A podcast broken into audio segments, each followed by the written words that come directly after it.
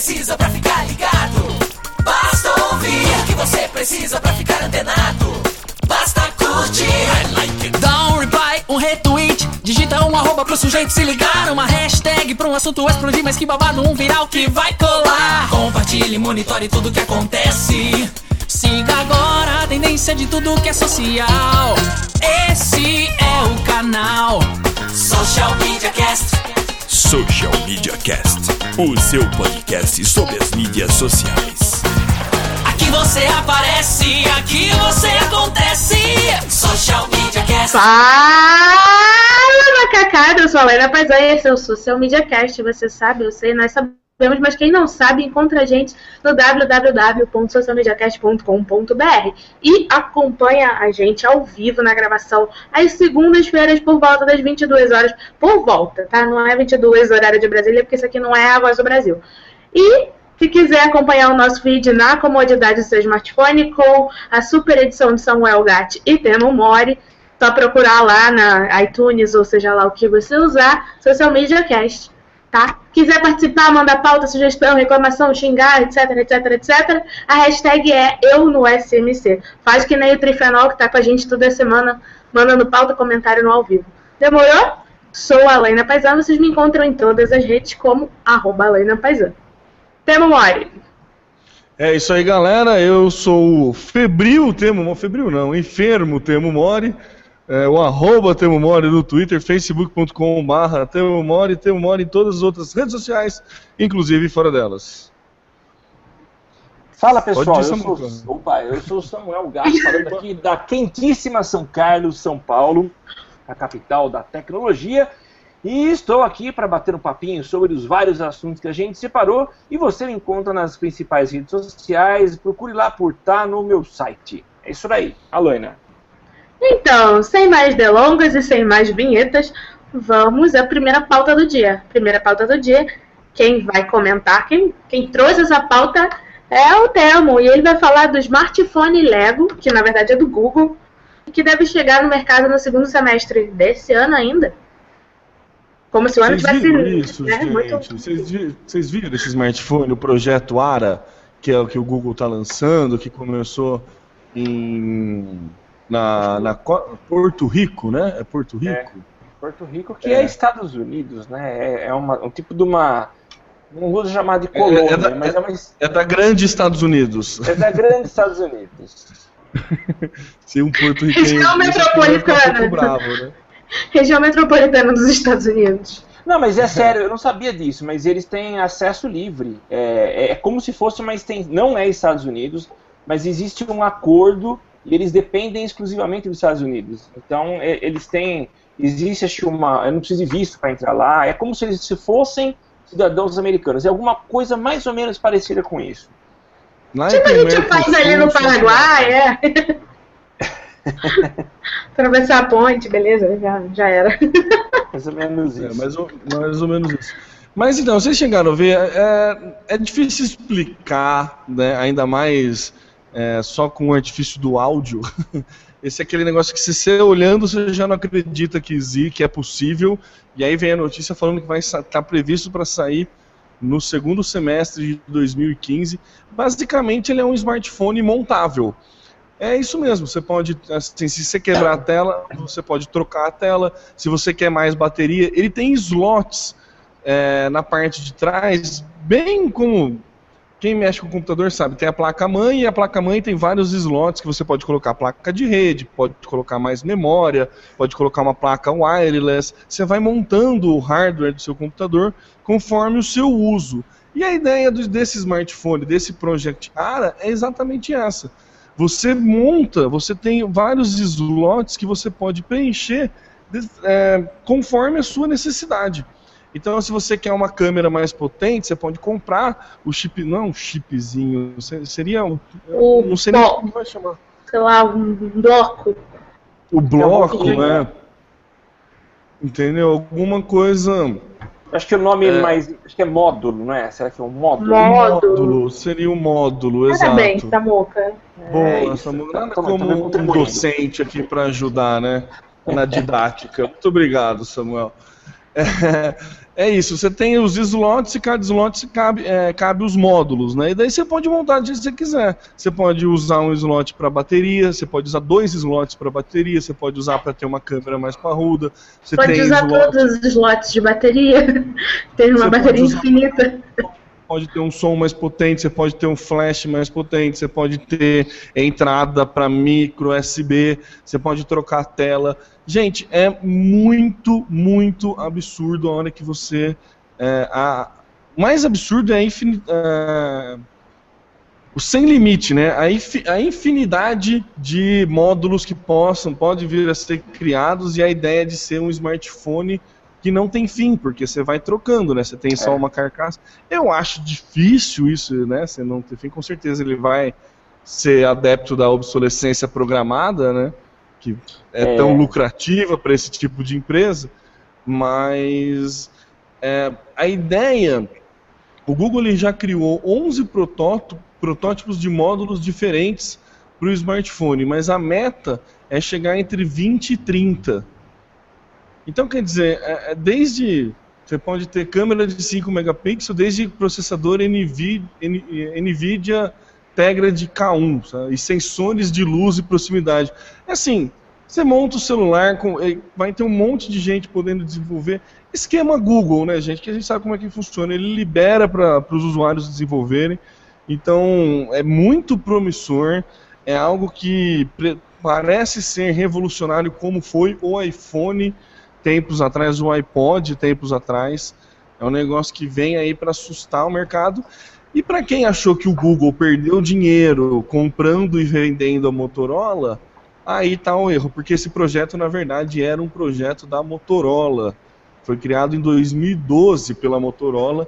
Então o Google, quando comprou a Motorola e logo na sequência vendeu, ele estava de olho, nada mais, nada menos, nesse projeto ARA, que tudo indica que é algo revolucionário, então que pode mudar a maneira do, de, da, us, da usabilidade do, do, da parte de celulares né, e dispositivos móveis. Vocês chegaram, e tem um vídeo lindo explicando como é que faz, vai estar nas notas do cast, é Project ARA, né, daí Part of It que fala que você faz parte disso. É maravilhoso, é bem vídeo naipe Google, assim, qualidade, sabe? Selo Google de qualidade. Aquele videozinho que é extremamente simples, mas que você fala, nossa, que, que, que animal. Ah, eu recomendo todo mundo ver e assim, todo mundo vai ficar. Não, não tem nada ideia de preço ainda, se vai ser muito caro, se não vai. Não, não já tem, tem sim. Já tem? Eu não vi isso. Tem 50 dólares, só que é, lá nos Estados Unidos. Aí você imagina que aqui vai chegar aí beirando os 2 mil. 3 mil. É, pode ter certeza, viu? Ah, é, a conferência. É, no ano passado divulgou que o panela custava 50 dólares. Mas será que deve ser 50 dólares o, o pelado, né? Então, eu, eu lembro que eu, eu anunciei no programa, foi acho que em, por volta de agosto, naquele programa que, que eu faço lá em Araraquara na rádio, a gente chegou a comentar a respeito desse projeto é, pelo que eu tinha lido, é, pelo menos nas informações iniciais, é que ele viria com o básico para você funcionar. Quer dizer, seria um celular que funcionaria de boa, você poderia instalar aplicativos e aí você vai adicionando os módulos, né? Vai upgradeando ele, né? É, vai upgradeando, é isso mesmo. É, eu, assim, deixa eu dar minha opinião sobre. É, eu acho que ele vem resolver. Vamos, vamos imaginar que a gente morasse nos Estados Unidos, tá? Onde você tem uma política fiscal coerente, é, você paga o preço justo, tanto é que muitos saem daqui para comprar um telefone de lá para cá, mas é o tipo de telefone que eu acho que eu compraria. Tirando a questão estética, que eu acho que é questionável, é, que talvez eu precise esconder os vários módulos atrás de uma capinha e exibir apenas a tela. Então, tirando essa questão visual, eu acho que ele resolve um problema é, muito grande que é a limitação de hardware. Então, vai ter aquela questão da obsolescência programada, mas para que eu troque o módulo? Então, acho que fica muito mais barato. Eu mantenho a estrutura e eu vou trocando módulos, fazendo esses upgrades em módulos separados, né? Outra vantagem que eu vejo nele, eles vão ter em três tamanhos essa base. É, eu, eu, lembro que existia um desenho que mostrava o encaixe, um maior, um outro um pouco menor encaixando dentro desse maior e o menorzinho uh, dentro do segundo modelo. Então, ele vai ser muito modular e ele vai resolver um problemão que é essa a customização. A gente hoje acaba tendo como limite o hardware, que eu posso customizar com o aplicativo. Então, acho que esse é um primeiro passo de customização de hardware. Eu acho genial, eu acho que é, um, é, um, é o tipo de projeto que tem grandes chances de vingar. E só para complementar, uh, o início desse projeto, é claro que ele foi, ele veio junto com a compra da Motorola, mas o início desse, desse trabalho, desse, desse conceito de telefone modular, ele começou há muito mais tempo. Acho que antes de 2011, foi uma empresa israelense que tinha esse primeiro, essa primeira patente que foi adquirida pela Motorola e posteriormente pelo Google. Então, parabéns para o Google, a gente espera que ele chegue no mercado. E olha que quem está falando é um Apple maníaco. É... Assumido assumido. Fiquei e... até em silêncio, ainda bem que isso será gravado e publicado na internet para toda a eternidade. Não, eu estou falando isso porque vocês sabem que a quantidade de modelos fabricados pela Apple é extremamente reduzida. É, comparando com, com a, a, a, Samsung, comentamos há um tempo atrás sobre isso, sobre acho que a, a, uma crise, troca de, do alto escalão da Samsung, e eu não tinha dado essa informação, mas fui ver depois. É, foram acho que 54 modelos lançados em 2014. Então você tem uma variação muito grande de hardware, enquanto que a Apple tem aí é, atualmente três ou quatro modelos apenas. Então, é, pode estar tá gravado, quem quiser ouvir depois o que eu estou falando, realmente, eu acho a ideia muito legal, mesmo eu sendo um Apple maníaco. Quem sabe até eu não compre um telefone. Arrasou. Tem mais uma coisa, assim, que eu acho que é um detalhe obscuro, né? É, com certeza vai ficar ultrapassado e a pessoa vai ter que comprar outros módulos, mas se os módulos têm um preço mais acessível, você reduz esse tempo de troca, né?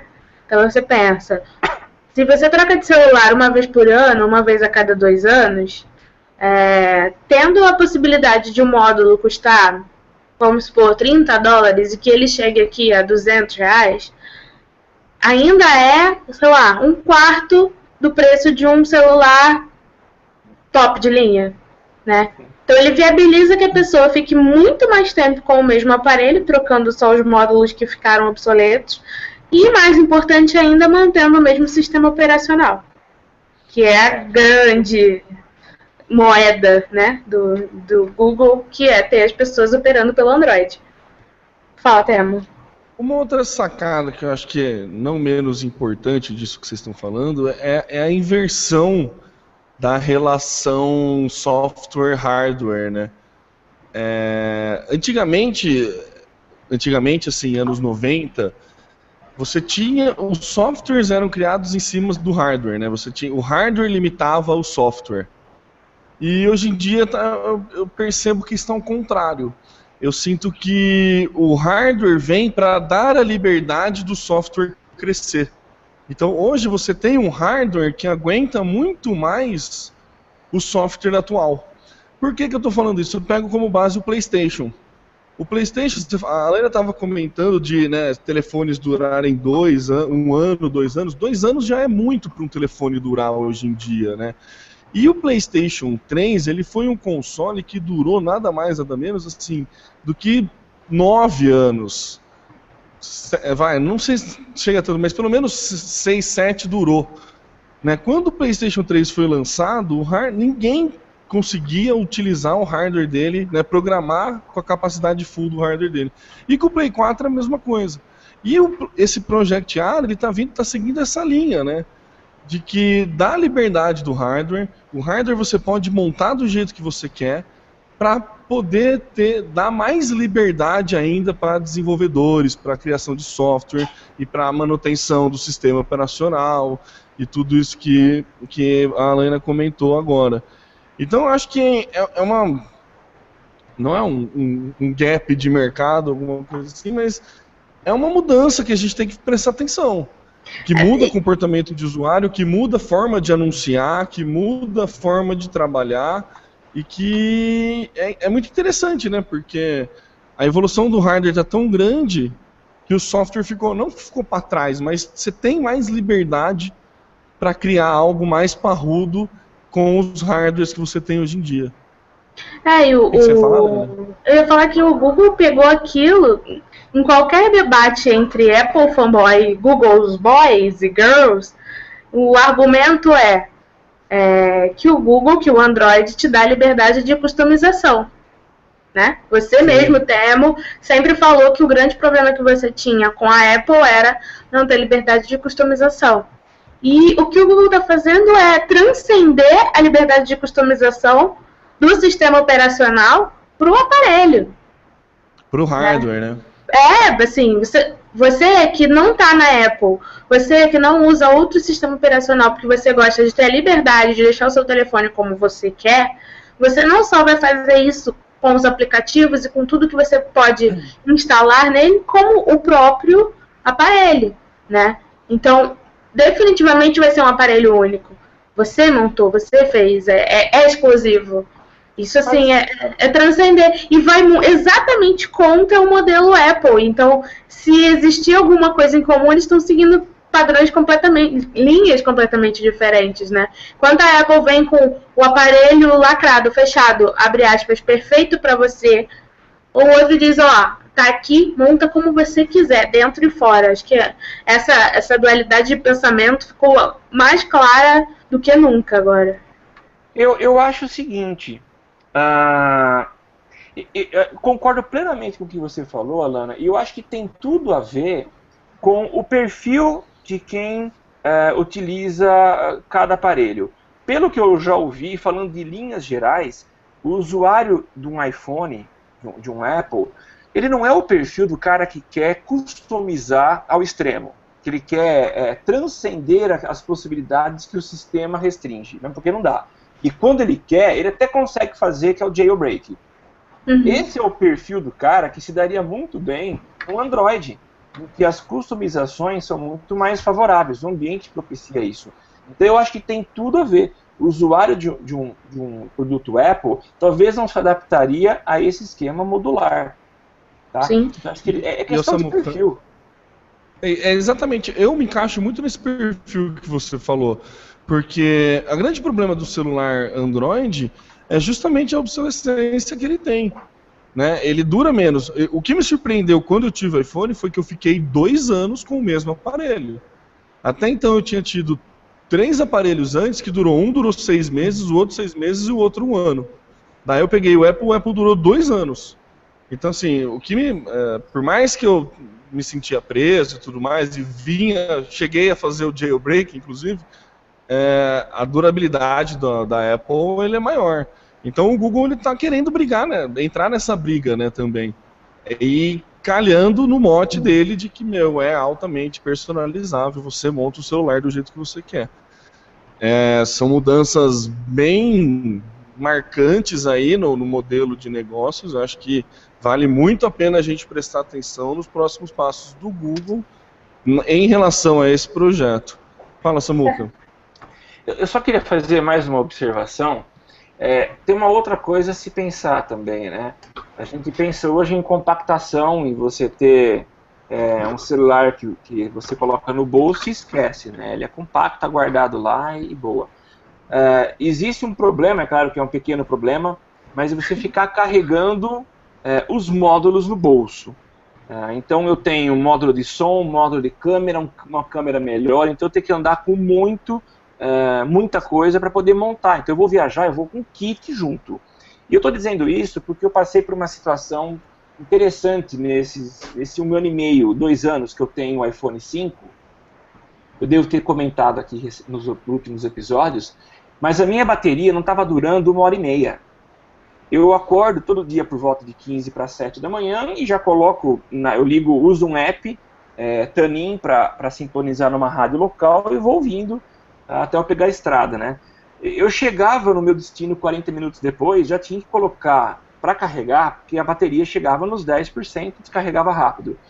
E eu fui descobrir depois que era um problema de uma série de baterias instaladas em alguns iPhones, e eu entrei é, no site da Apple e o, o meu, a minha bateria estava no programa de recall da Apple, né? É, nesse meio tempo, eu vivia, eu precisei comprar essas, essas esses carregadores é, portáteis, né?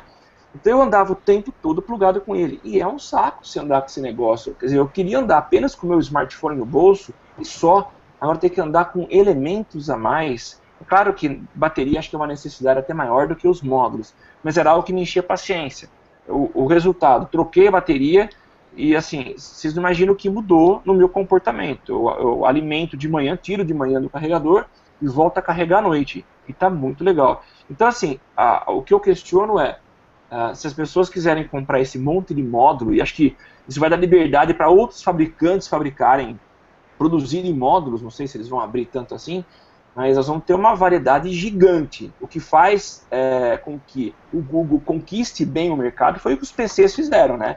O PC ele foi feito com uma plataforma aberta, arquitetura aberta, e você tem diversos fabricantes produzindo para aquele mesmo é, equipamento, né? Talvez seja o caminho do Google. O problema é ficar carregando esse monte de quinquilharia junto. Então, Samuca, mas não sei se tem que carregar, porque é, você substitui o módulo.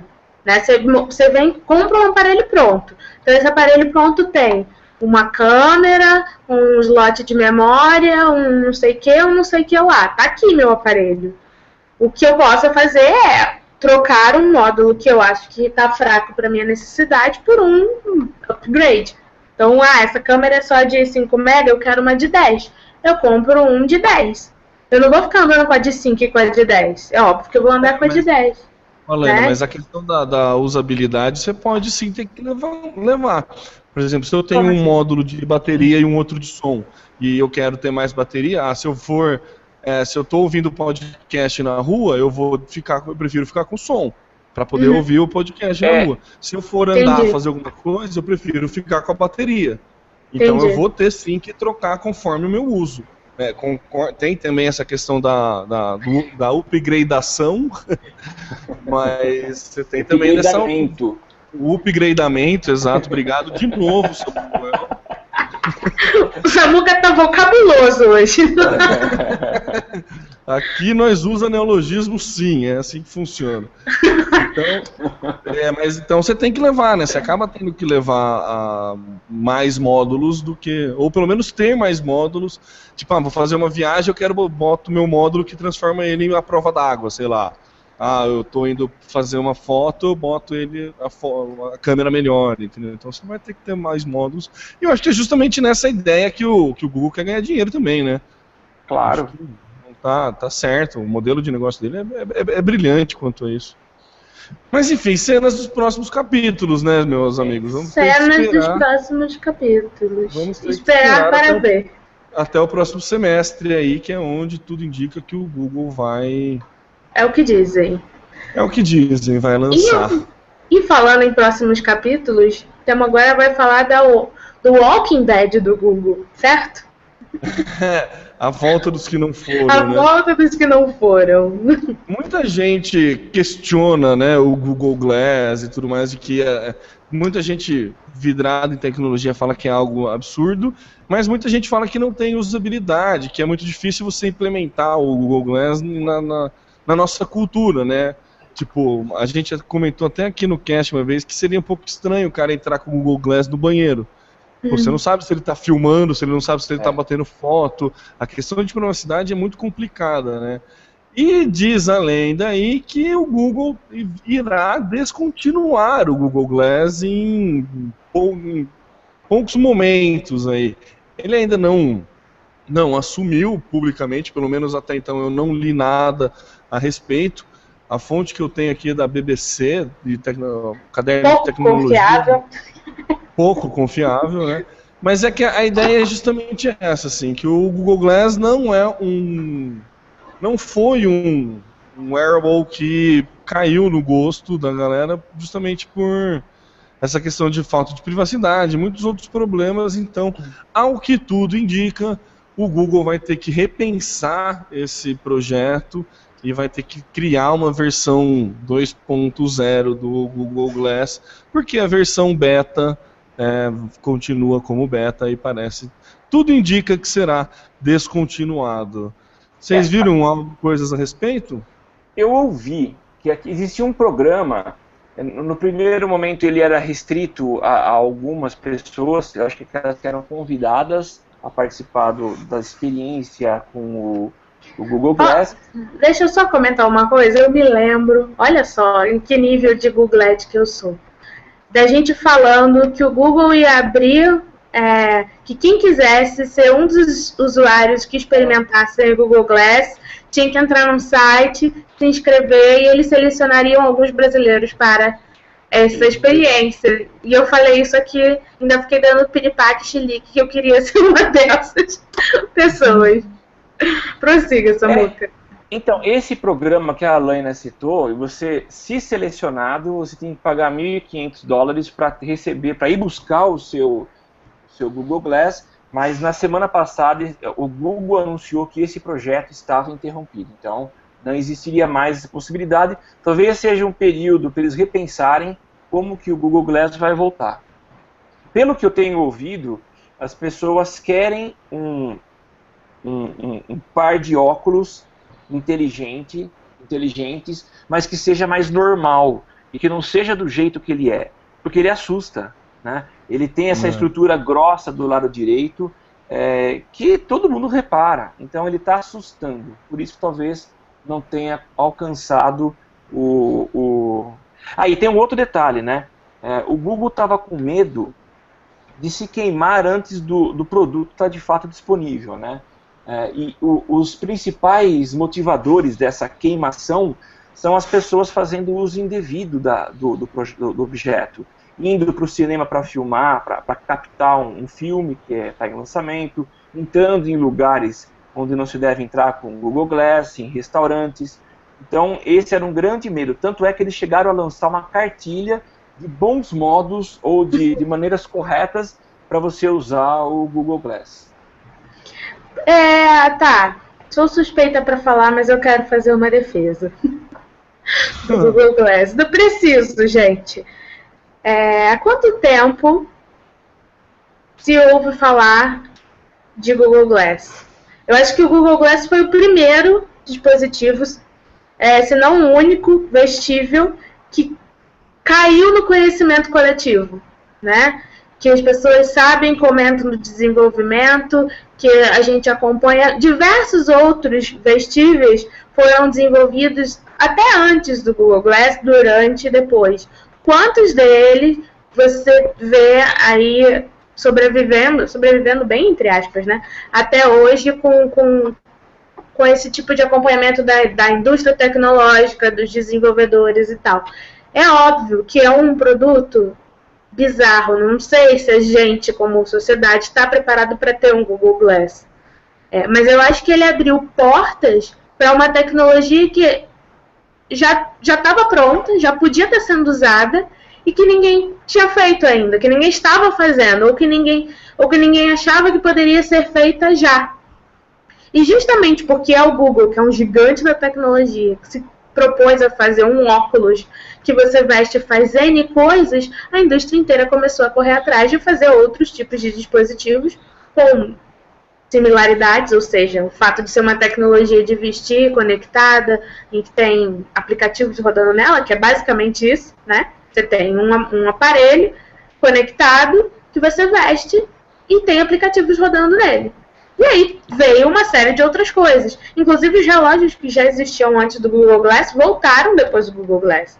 Se você pegar o histórico, o Google Glass está sendo desenvolvido desde 2006 volta no tempo e pensa em, 2000, em 2006 o que, que era isso. Então, assim, apesar do Google estar tá descontinuando o produto, é, e aí eu concordo que eles gastaram muito, eles perderam o timing de, de jogar isso no mercado, mas não, nem vejo isso como uma crítica, acho que foi um cuidado necessário, né? Pensa em 2009, 10, no auge do Orkut, o Google Glass sendo comercializado por aí. A gente vê hoje ainda pessoas que não sabem utilizar a rede social, acontecem aí é, é, aquela questão da, da vingança, vingança pornô, etc e tal. Então, eu acho que ele abriu um caminho muito importante para o avanço da tecnologia, que hoje, como a gente está vivenciando isso, talvez a gente não tenha noção da grandiosidade que esse objeto, apesar de não ter chegado a todo mundo, não, não veio como o smartphone, que todo mundo tem um smartphone agora, como foi o iPhone, é, ele abriu a possibilidade de tecnologias que mais para frente vão sim revolucionar o que a gente conhece como sociedade tecnológica, entendeu? Então, assim, eu respeito. Google Glass tem o meu respeito. Basicamente é isso. E se eu pudesse comprar, eu teria um. É, ninguém, ninguém questiona a tecnologia dele, ninguém questiona. É, nem, nem por isso, Temo, mas assim, muita gente fica falando que, ah, que ah, por que, que o Google está fazendo isso? Isso aí não é vendável, isso aí. É, é muito mais um, exper um, experimento científico, tecnológico, do que um produto em si, entendeu? Eu acho que essa, esse é o grande mérito do projeto. Depois Sim. dele, várias outras coisas vieram e vão continuar vindo, e a tecnologia de vestir se tornou uma realidade na nossa vida. Não sei se sem a interferência do Google desenvolvendo o Google Glass, estaríamos nesse ponto de evolução tecnológica. A gente precisa de empresas como Google e Apple tendo desenvolvendo produtos como esse para a gente chegar nisso. E se você olha, por exemplo, o iPod, ele foi revolucionário. Quem tem iPod hoje? Quem compra iPod hoje? É muito mais difícil você ver pessoas comprando iPod do que você via, sei lá, 4, 5 anos atrás. Porque hoje você tem um smartphone que é iPod, que é tudo. Né? Então eu dou muito mérito ao, ao Google Glass por isso, porque eu acho que ele é um, um ponto-chave na mudança da tecnologia, de, de desktop, de coisas que você pega para coisas que estão com você o tempo todo. Entendi, beleza. Sem mais. Defendido. É, Gente, o Google não o, me paga, acreditem. O arroba Trifenol tá, tá comentando aqui né, no, no, no, Twitter, através da hashtag eu no SMC.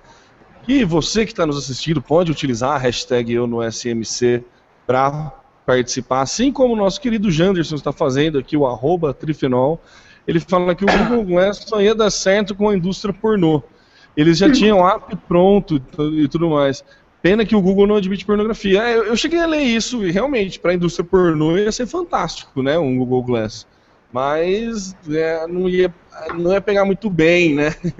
O Google tem um produto onde que a melhor usabilidade dele é na indústria pornô.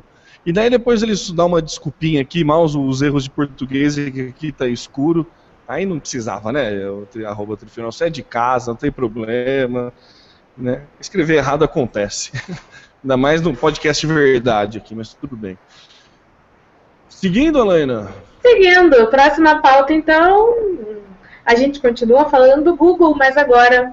Mas agora não, é mais uma notícia trágica. Além da morte ou afogamento do Google Glass, o Google perdeu espaço para o Yahoo nos Estados Unidos. What the fuck?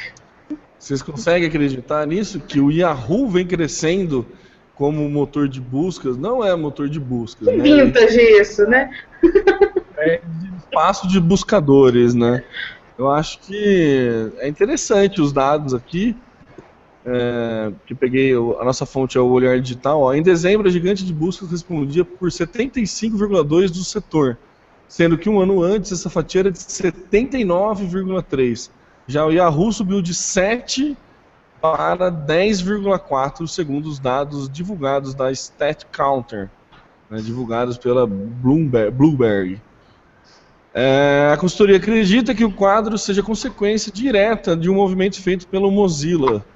Em novembro, a fundação trocou o Google pelo Yahoo como motor de buscas no padrão do Firefox. E, no, e nos Estados Unidos, o Firefox tem 12% de atuação no mercado de navegadores. Então, né, essa mudança, essa parceria Yahoo, Mozilla, Firefox é o responsável pelo pela queda um pouco do Google nos Estados Unidos e o crescimento do Yahoo. Uma coisa que ninguém esperava, né? Que o Yahoo fosse brigar com isso, né? Você até podia esperar o Bing, né? Seria um outro buscador aí mais famoso, né? Mas o Yahoo, alguém, você já fez alguma busca no Yahoo? Alguém fez? Então, eu já fiz, porque quando você entra no site de notícias do Yahoo, a busca é incorporada no site de notícias. Então, se você quer buscar uma notícia ou qualquer coisa, na verdade você está fazendo busca web, né?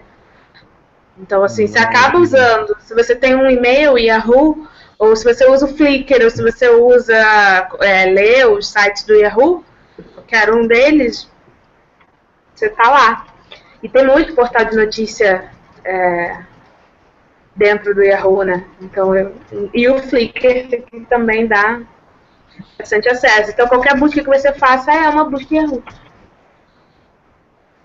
É. Então, e interessante. Fala, Samuca, desculpa. Não, a gente tem uma pauta logo aí para baixo, aliás, foi uma indicação do, do Trifenol, que é o Bing Ads, né? E Isso, a gente puxar essa pauta. Lá, então, fala, porque eu, eu, tem uma, uma forte relação entre o Yahoo e o Bing, né? É, então, eu, eu não conhecia, na verdade, foi agora mesmo no, no, no Twitter que o, o arroba Trifenol soltou ali, ó, sugestão de pauta, Bing Ads, vinga ou não vinga? Eu dei um, procurei no Google sobre Bing Ads e descobri que uma das parcerias da Microsoft para tentar fazer vingar o Bing Ads nada mais é do que com o próprio Yahoo. Olha que beleza. Então, você pode fazer anúncio, eles criaram o Yahoo Bing Network, que você pode criar anúncios, imagino que seja algo muito próximo do, bem parecido com o AdWords do Google, você compra a palavra-chave, ainda não dei uma pesquisada muito a fundo para discutir aqui, mas me surpreendeu essa parceria com o Yahoo e com a notícia anterior de que o Yahoo tem ganhado espaço no, nos Estados Unidos. Seria finalmente alguém tentando fazer uma cosquinha aí no, na parte de anúncios do Google? O que vocês acham? Então, é cosquinha mesmo, né? Porque eu acho, pelo menos até o momento, é insignificante. Eu tenho um cliente que já anuncia em Bing, Bing Ads. É, tem alguns resultados, é, tem alguns resultados e essa, essa necessidade de anunciar em Bing Ads se deu porque ele percebeu que muitos, muitas das conversões do produto que ele vende é, vinham de resultados de buscas do Bing. Então ele recebeu uma proposta para veicular no Bing e estava fazendo. Ah, Mas eu acho que é assim. Né? É se você olhar também. É, se você olhar também no Analytics do site, coisa assim, e perceber que o maior número de acessos é via Internet Explorer, por exemplo, é, é uma então. situação de que vale a pena você fazer Bing é. Ads. Né? É, é, claro que no site onde vende Bing Ads, que eu estou com ele aberto aqui, tem estudos de caso que só fala bem, né, e tudo mais. Mas tem um grupo de tecno, é, telecomunicações do Brasil que obteve um ROI de até 30% com o, o Bing Ads, né? E que uma empresa de pesquisa aumenta o CTR no Yahoo Bing Network. Tem alguns estudos de caso, vale a pena. Procure aí no Bing, ou no Google, ou no Yahoo por Bing Ads e dê uma lida que vale é, é interessante. Parece ter suporte para o Brasil, tem um telefone 0800. Tem site funciona... em português. Tem site em português. E funciona. O engraçado é o horário de funcionamento, né? Das 8 às 4 e meia. Uhum. Ah, é, coisa, né? Mas tem então. tudo lá explicadinho, tal, falando que você pode fazer anúncio tanto no, no, no, buscador do Bing como no Yahoo, e que também nos sites parceiros do Yahoo e Microsoft e, e tudo mais. E daí, quando a gente fala de Microsoft, lembramos que não tem somente o Windows, mas como tem também o Skype, Xbox e outras. MSN, né, outras né? é, o MSN, que agora morreu um pouco, mas é, mas outras plataformas né, que tem um grande número de acesso. Então, muito obrigado aí, o, o Trifenol, pela sugestão de pauta, muito interessante. Ô Samuca, é mais barato? Oi. Acaba ficando mais barato fazer Bing Ads? Você sabe responder? Então, até onde eu sei, fica, mas acho que é natural, né? A gente vê que a concorrência aumentou no né? Google, né? A concorrência é pouca hoje, né? Então é mais barato. Então acho que vale até a pena. Eu acho que nesse começo, eu nunca tentei para mim, mas devem ter cupons aí para experimentar, para ver aos moldes do Google, né? Acho que vale a pena experimentar.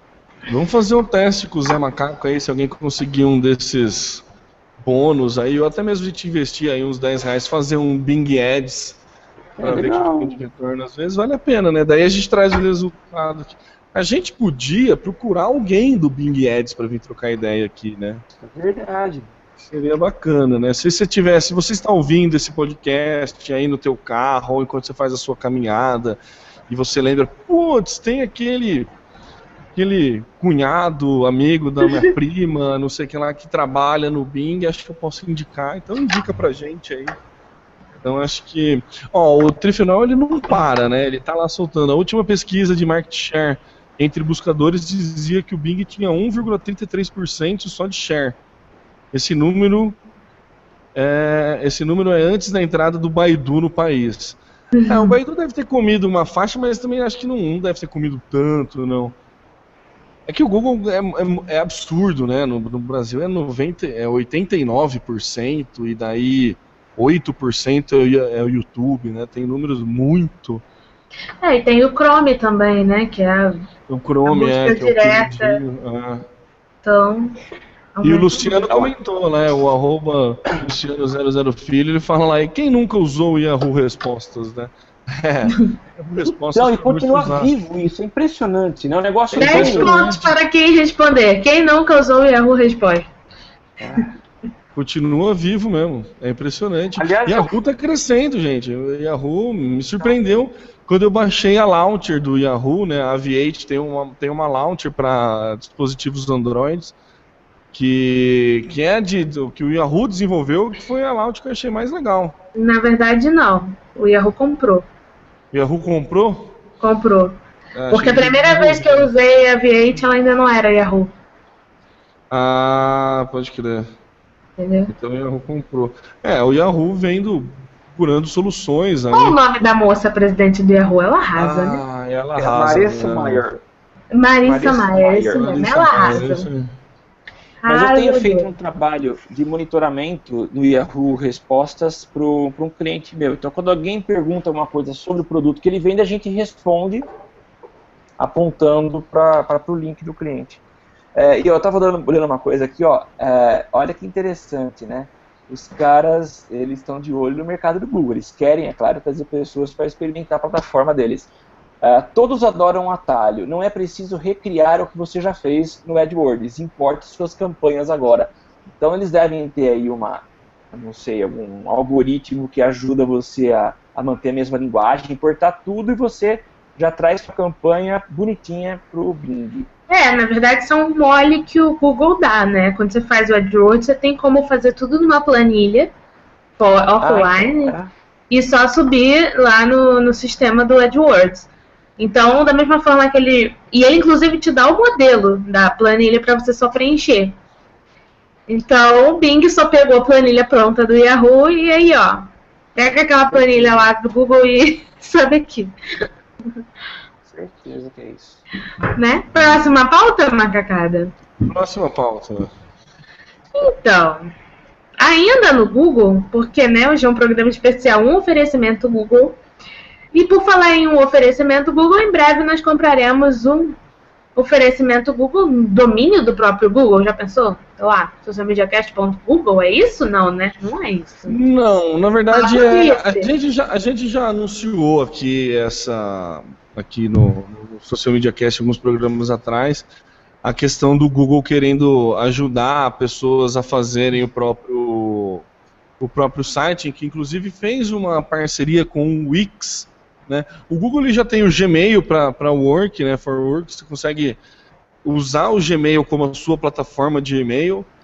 Inclusive tem pagamento em reais, antes era custava coisa de 5 dólares por usuário, agora você consegue fazer o pagamento em reais, não fica, é, não fica indexado ao dólar e você paga para o Wix. Então, quer dizer, tem uma parceria ah, forte, legal. tem uma parceria forte aí o e-mail da agência aqui que a gente pegou, eu fiz o pagamento via Wix, inclusive. Pra, né, como o dólar tá, que é essa maravilha, essa loucura, é, achei meio perigoso indexar o valor mês a mês indexado ao dólar. Então eu fiz um, a opção por fazer um pacote anual em reais.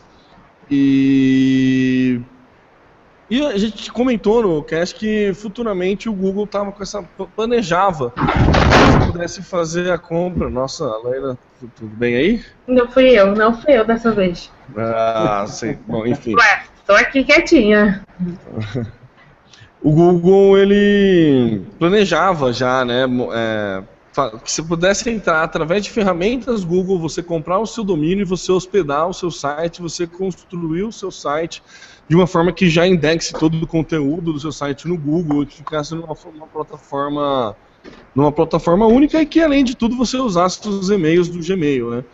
Então o Google começa a liberar em, em, em versão beta nos Estados Unidos o Google Domains, né? Que é, dom, é domains, né? Que a gente fala em inglês. Isso. E daí é, a ideia é justamente essa, é naipe um WordPress assim, bem simplesão, que você consegue fazer a compra do domínio.com via Google, né? Você não precisaria mais, aqui no Brasil, sem ter no registro BR, você não precisaria mais. Também você pode fazer via wall, né? Tem alguns provedores que você consegue fazer a compra do domínio local web, se não me engano.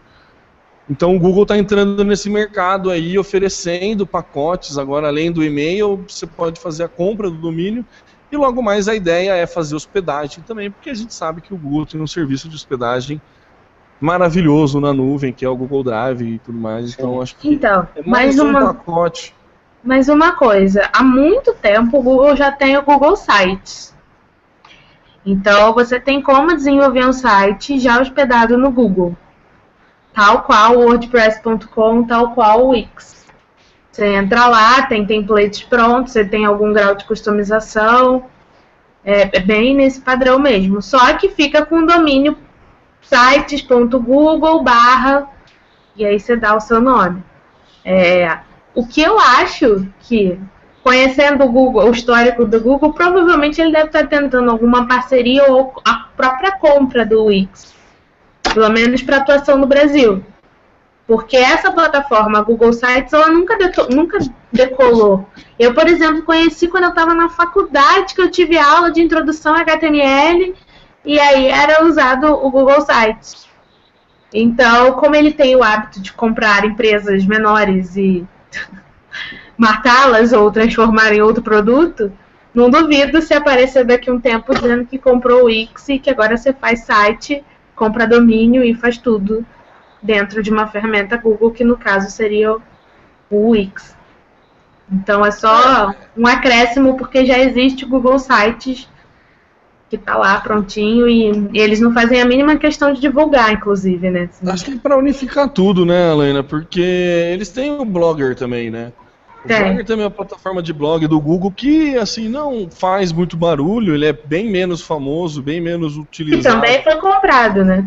Que também foi comprado, então acho que é, é o Google caminha para unificar tudo isso, né? Acho que ele a ideia do Google é unificar e levar tudo num serviço único. Você compra o domínio com ele, você hospeda seu site com ele, você hospedando seu site com ele, você ganha X contas de e-mail, ganhando X contas de e-mail, você ganha mais não sei quanto de armazenamento no, na nuvem do Google Drive. E aí você fecha um pacotão bem mais interessante. É do que você ter que hospedar teu site na local web, migrar teus e-mails para o Gmail, para depois comprar numa conta do e-mail, fazer a compra do produto separado, que é mais espaço no Google Drive. Então você deixa de ter esse Frankensteinzinho aí e começa a trabalhar tudo né, numa ferramenta só, que é o Google. É tudo né? mais fácil. Né? Fica, facilita para todo mundo. E a gente tinha aquele dado, né, que é, é, parece pouco, mas eu não lembro a porcentagem, mas era coisa assim de quase 50% de pequenas empresas ainda não tem site na internet, né? Parece era coisa de 40%, não lembro o número, posso estar falando alguma besteira, mas era um número surpreendente, assim. A gente chegou a discutir é, isso aqui no cast. Então, quer dizer, tem muita gente que ainda precisa entrar na internet e se conseguir entrar via Google, é, eles conseguem segurar um mercado interessante. E com essa coisa de fazer o pagamento em reais, eu acho que já facilita muito. Eu lembro no semestre passado, eu dando aula para alguns alunos, eu estimulei os caras a fazerem anúncios em Facebook Ads. E falei, gente, vocês precisam ter um cartão de crédito, mas tem que ser internacional. Então a maioria não pôde, é, até queria, mas não pôde fazer por esse impedimento. Acabei dando a solução de alguns cartões internacionais pré-pagos, né? Mas eu acho que quando você vem com uma solução unificada, um pacotão desse tipo, e com pagamento em reais, eu acho que isso facilita muito. Você quebra uma série de barreiras. É, eu acho também. Pelo menos para testar, né, Samuca? Consegue é. fazer o pagamento em reais, você quer testar o, o serviço. Então, vale é. a pena.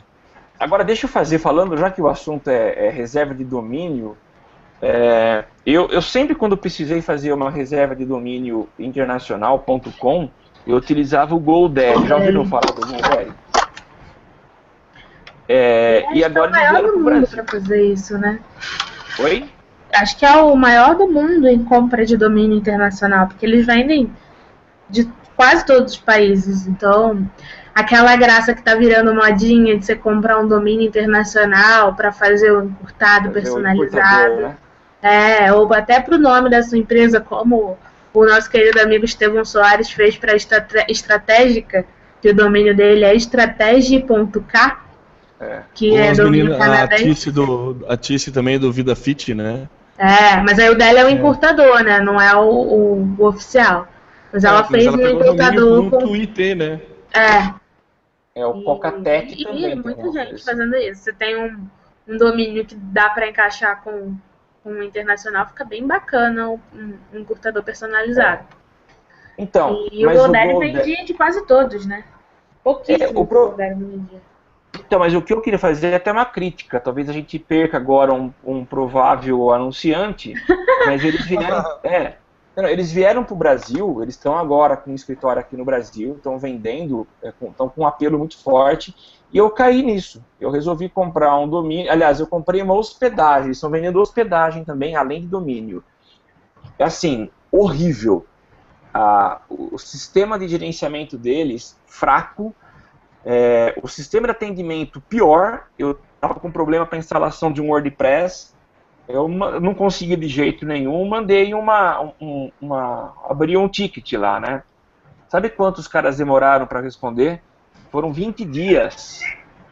Na resposta pediram desculpas pela demora, mas não resolveram o meu problema. Então, horrível, péssimo trabalho. Então, é, desculpa desabafo, tá? Não sei se era conveniente falar isso agora, mas eu falei. É isso. Aqui, aqui o microfone não. está aberto, Samuca. Pode ficar tranquilo. É. Tá Sempre. Bom, então, obrigado pela compreensão. Reclamando loucamente com Samuel Gatti. É isso aí, é um quadro novo.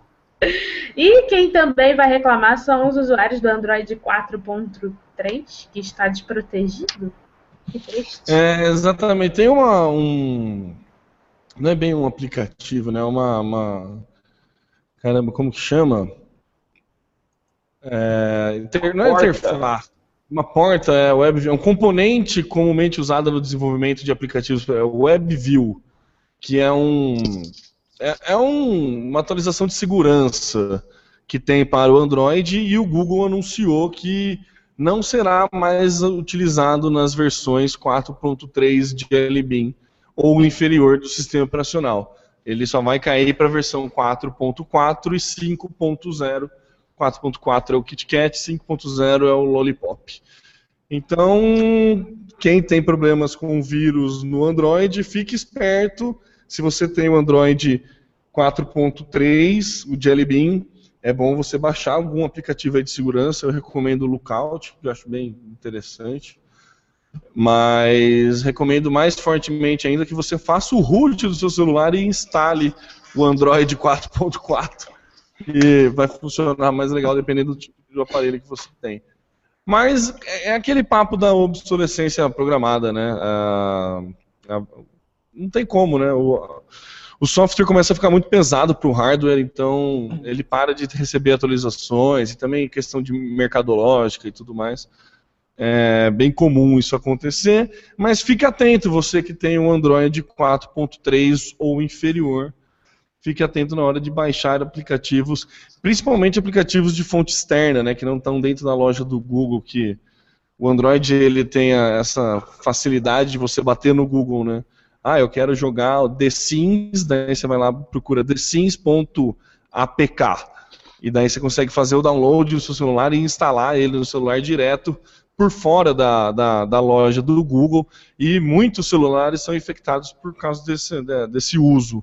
Então, você que tem celular, repito, você que tem celular para baixo do 4.3, tome cuidado na hora de fazer downloads agora aí do, através do seu aparelho celular.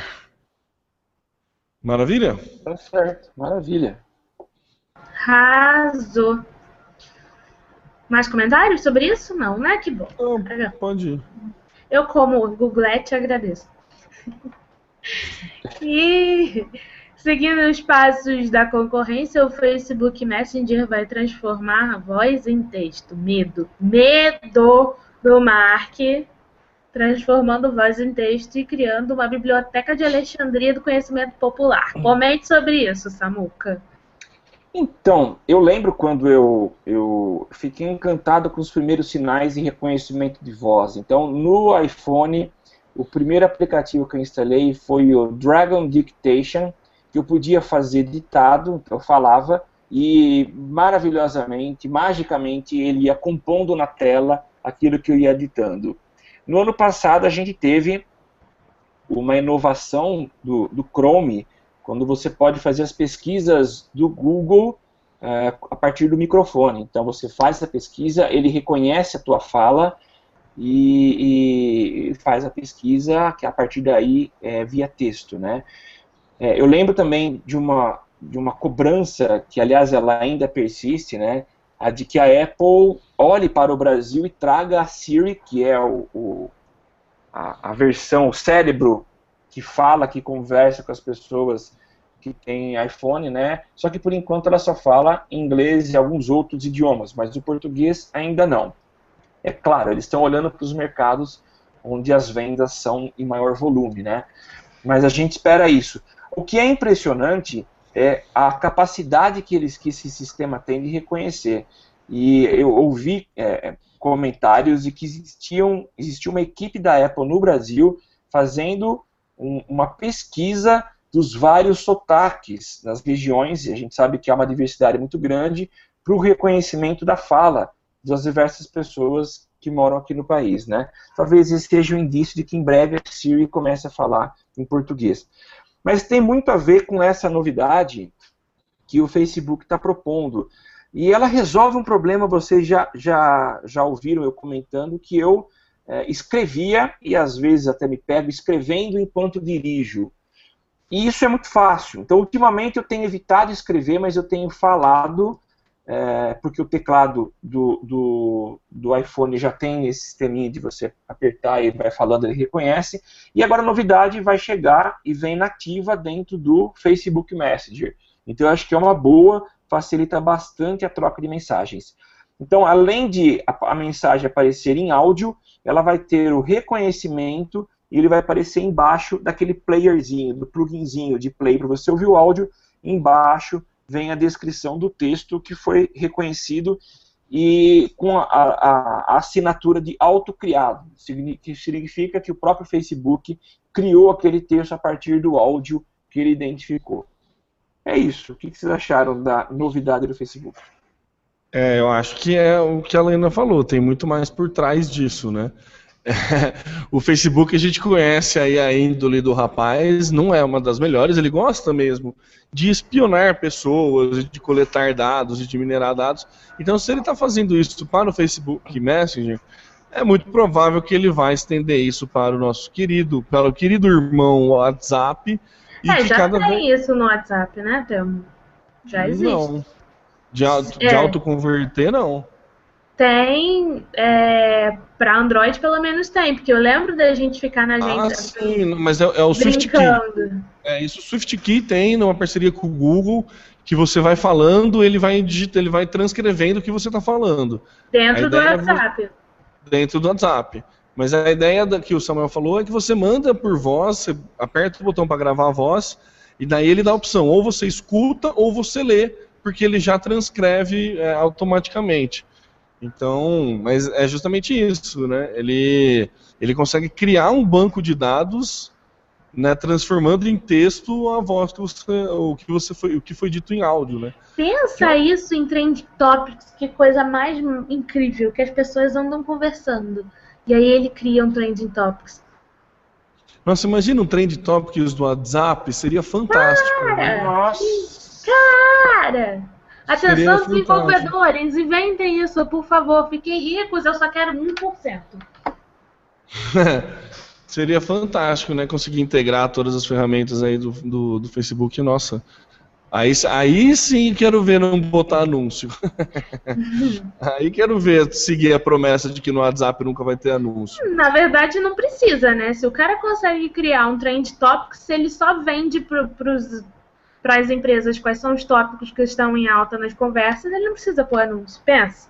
Quem não ia Assim, querer saber? não, ele pode vender o, ele vende os dados, ele pode, né? ele é, vende anúncio, não, sim. ele pode fazer o fluxo contrário, né? Ir na conta Sim. corrente. Que é o que o Facebook, a forma que o Facebook monetiza, né? Ele apre- apresenta anúncio, mas ele vende o banco de dados dele, né? Ele vende tudo aquilo que o usuário coloca. Uhum. Então, tá seguindo essa linha. Mas seria fantástico, hein? Gente, engatando nisso, uma pauta que eu não coloquei na pauta, mas que agora a gente tá falando, eu tô lembrando. É... Essa semana eu fui fazer um- uma campanha de AdWords para rede de display. Vocês já viram que coisa mais linda tá a segmentação de interesse do AdWords para display? É só para display? Eu só consegui fazer para display. Não, não, vi, não vi outra formatação. Mas assim, muito boa, porque ele vai a partir do, do cookie da máquina. Então, ele sabe que, que sites você pesquisa, né? Que sites você visita, e você pode segmentar esse interesse por site e por interesse. Então eu fiz lá uma brincadeira é, com o Social Media Cast, coloquei lá o site do Social Media Cast, coloquei como interesse podcast, Social Media Cast, Social Media e Marketing Digital.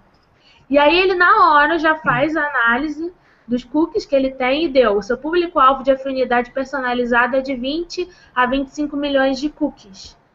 E aí ele diz o perfil desse público. E aí no, no caso dessa, dessa simulação que eu fiz, era de 35% masculino, 36% feminino e 30% desconhecido.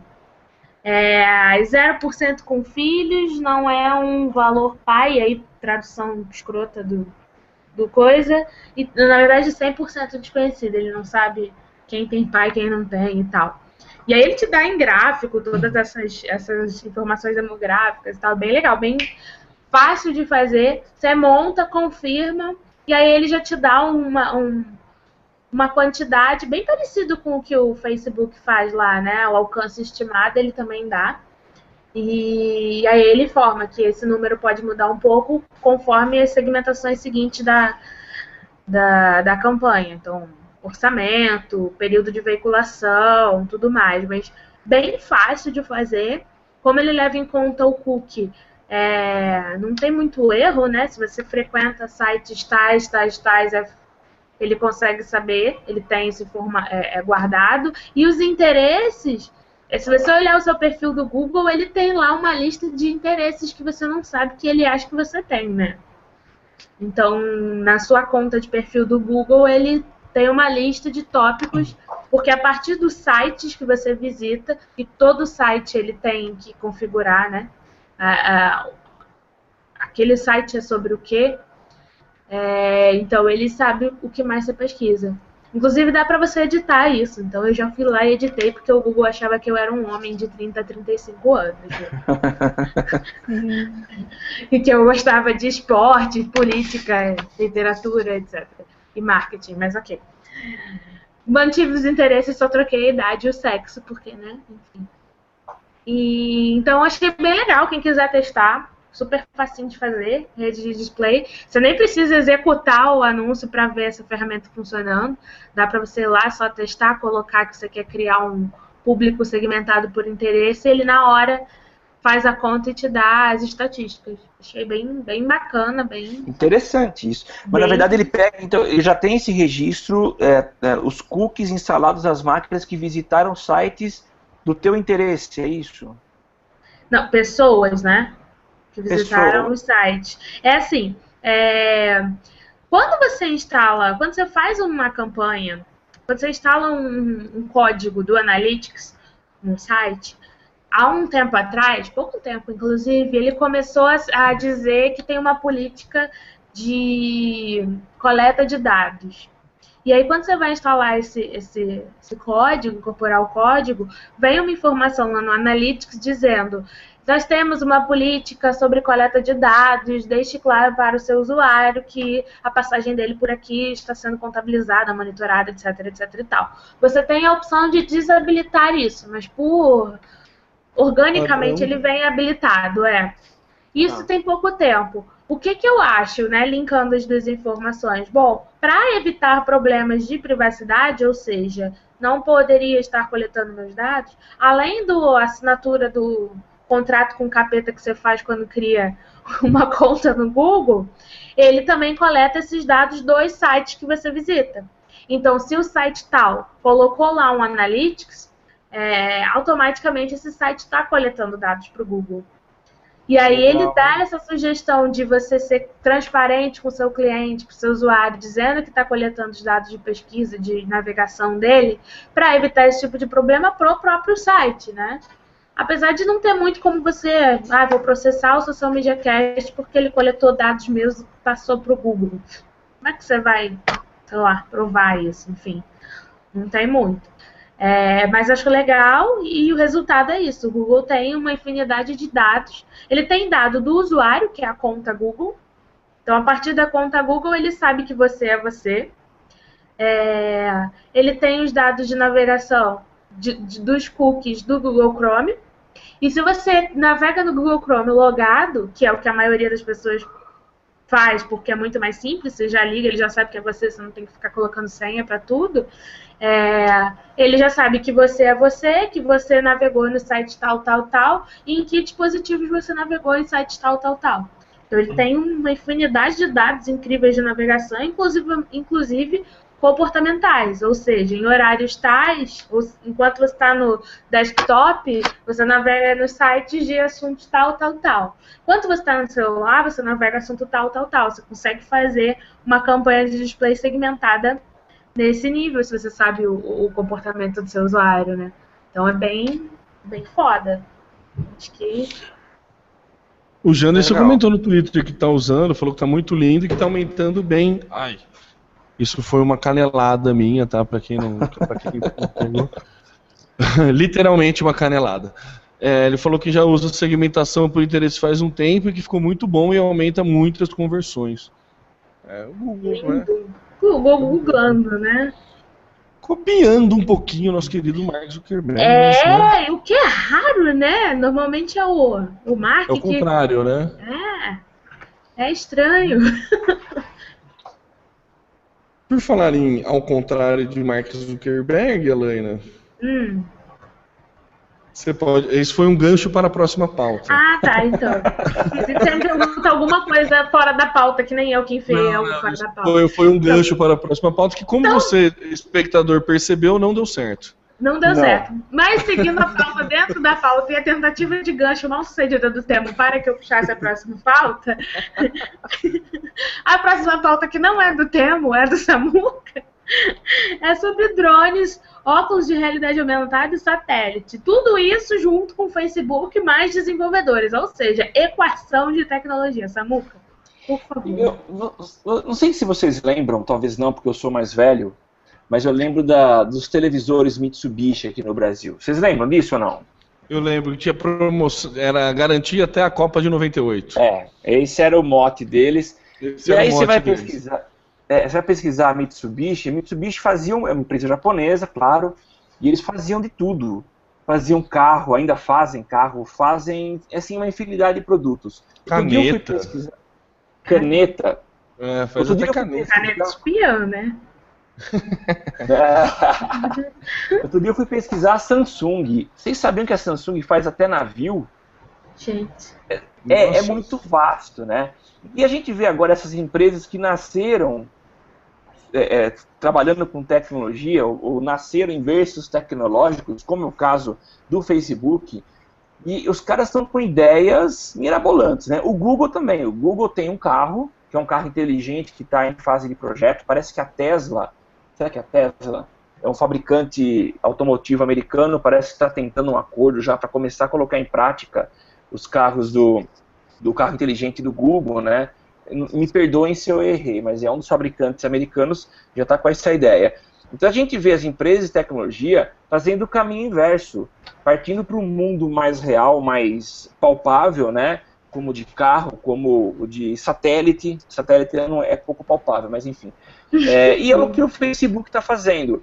Eles anunciaram a contratação de 1.200 novos funcionários para o Google, para o Facebook, com o objetivo de atuarem em áreas que não são aquelas que a gente conhece, que é mexer com a programação, com o algoritmo, com, enfim, com a estrutura do Facebook em si, mas para trabalhar em novos projetos. Um deles, a recém-adquirido, o recém-adquirido Oculus Rift, eles adquiriram é, recentemente essa, essa, esse fabricante de, de headsets, né? E além disso, ele está com essa ideia de colocar satélites em lugares inóspitos para poder oferecer A Muca caiu ou eu que tô louca? Deu uma... internet espacial. Vocês estão me ouvindo? louca. Ô Samuca, repete aí que deu um lag aí, você tava falando. do- Perfeito. Vocês ouviram até onde? Até Satélite. comprou satélites. Então, e eles estão agora com esse trabalho de. O Zuckerberg está com o trabalho de. Está investindo em satélites, né, em, em sistemas que vão oferecer internet para lugares inóspitos, onde não há nenhum sinal. Então, eles têm é, começado um trabalho pesado em áreas que não são especificamente a do, do Facebook, né, então expandindo. Então, essas 1.200 vagas, que estão divididas em 54 é, é, funções, é, são com esse objetivo, de dar um up e fazer com que o Facebook cresça nessas áreas paralelas à área de tecnologia. O que a gente vê é que dinheiro não falta, dinheiro está entrando. Se o susto inicial da baixa no valor das ações do Facebook é, foi assunto por vários, vários episódios nossos, a gente vê que já passou, foi superado esse período, eles estão investindo para crescer e para se tornarem empresas grandiosas. Né? Eles têm, é claro, concorrentes gigantes, como o próprio Google, que é líder. Né? E tem também um recente que está ligado demais na área de tecnologia, que é o Alibaba. É um chinês milionário que tem aí um site de venda e trabalha com tecnologia. Então são concorrentes grandes que o Facebook tem que encarar para conseguir um espaço. Só para finalizar, o Facebook cresceu, a gente ficou surpreso quando ele atingiu o primeiro 1 bilhão de membros, já está com 1,35 bilhão de membros. É essa a É. informação. É membro, hein? É, é membro. Arrasou. Impressionante. Vai dominar o mundo, né? Tá querendo... É isso, é isso. Basicamente, é vai, essa, né? vai se juntar com o Google e vai mudar o nome para Skynet, certeza. é, o, é o próximo passo, e daí o John Connor vai ser o novo. Bom, enfim. Enfim. Enfim. Por falar em enfim, Enfim, terminamos o episódio de hoje. Enfim, é isso. Eu falei pra vocês que eu programei em Google Sites, acabei de twittar o meu site programado em Google Sites há exatos nove anos. Estou chocada com quanto tempo faz isso. Então. Aliás, eu mudei É o meu tempo. nome no Twitter, né? Está falando loucamente, arroba Paisan. Tá lá. Então, se você quiser lá, procura arroba Lena Paisan. Acabei de twittar o meu site feito no Google Site, que é horroroso. Muito obrigada, Zé, pelo retweet, por propagar essa bosta realizada por mim há nove anos atrás. É... então, estamos encerrando. Alguém mais algo a dizer? Podemos encerrar de verdade? Por mim, podemos. Demorou. Macacada desse Brasil Galhonil. Estamos encerrando o episódio 117 do Social Media Cast. Agradecemos a paciência, a colaboração, as pautas e a participação, especialmente dos amigos Trifenol e de mais alguém. Acho que a Isabela também estava, pelo menos no início. Luciano É, Isabela Luciano, e. Isabela. participaram E com a... Isso aí, participaram com a gente hoje. E você que está ouvindo a edição, a edição, óbvio? A parte editada do episódio. Volte semana que vem, participa com a gente ao vivo segunda-feira por volta das 10 da noite. Você usa a hashtag eu no SMC e faz como o Trifenol, o Luciano e a Isabela, mandando pautas e participando ao vivo. Acompanhe o Social Media Cast no socialmediacast.com.br ou na comunidade do seu smartphone, que você pode procurar lá no iTunes ou outros apetrechos digitais que você quiser. Eu sou a Lena Paisão, falando loucamente Facebook, Twitter, Instagram, onde mais você quiser, como arroba Helena Pazan, e não estou sozinha. Participou comigo, mestre Samuel. É isso aí, gente. Obrigado pela parceria, pela parceria, não, parceria dos meus amigos, mas a, a, o ouvido cedido por vocês para escutarem mais esse episódio número 117. E eu vou me despedir, eu sou o Samuel Gatti, falando mais ou menos loucamente aqui de São Carlos, a quentíssima São Carlos, a capital da tecnologia. E você me encontra nas redes sociais procurando por Tá no meu site. Eu passo a bola agora para o Temo Mori. É isso aí, eu sou o Temo Mori, o arroba Temo Mori no Twitter, facebook.com.br Temo Mori. Temo Mori em todas as outras redes sociais, inclusive fora delas. E agradeço você que nos escutou até o finzinho desse podcast. Muito obrigado e até semana que vem. Valeu! Falou, tchau, tchau. Tudo que você precisa para ficar ligado. Basta ouvir o que você precisa pra ficar antenado. Basta curtir. I like it. Dá um reply, um retweet. Digita um arroba pro sujeito se ligar. Uma hashtag pra um assunto explodir. Mas que babado, um viral que vai colar. Compartilhe, monitore tudo que acontece. Siga agora a tendência de tudo que é social. Esse é o canal Social Media Cast. Social Media Cast, o seu podcast sobre as mídias sociais. Aqui você aparece, aqui você acontece. Social Media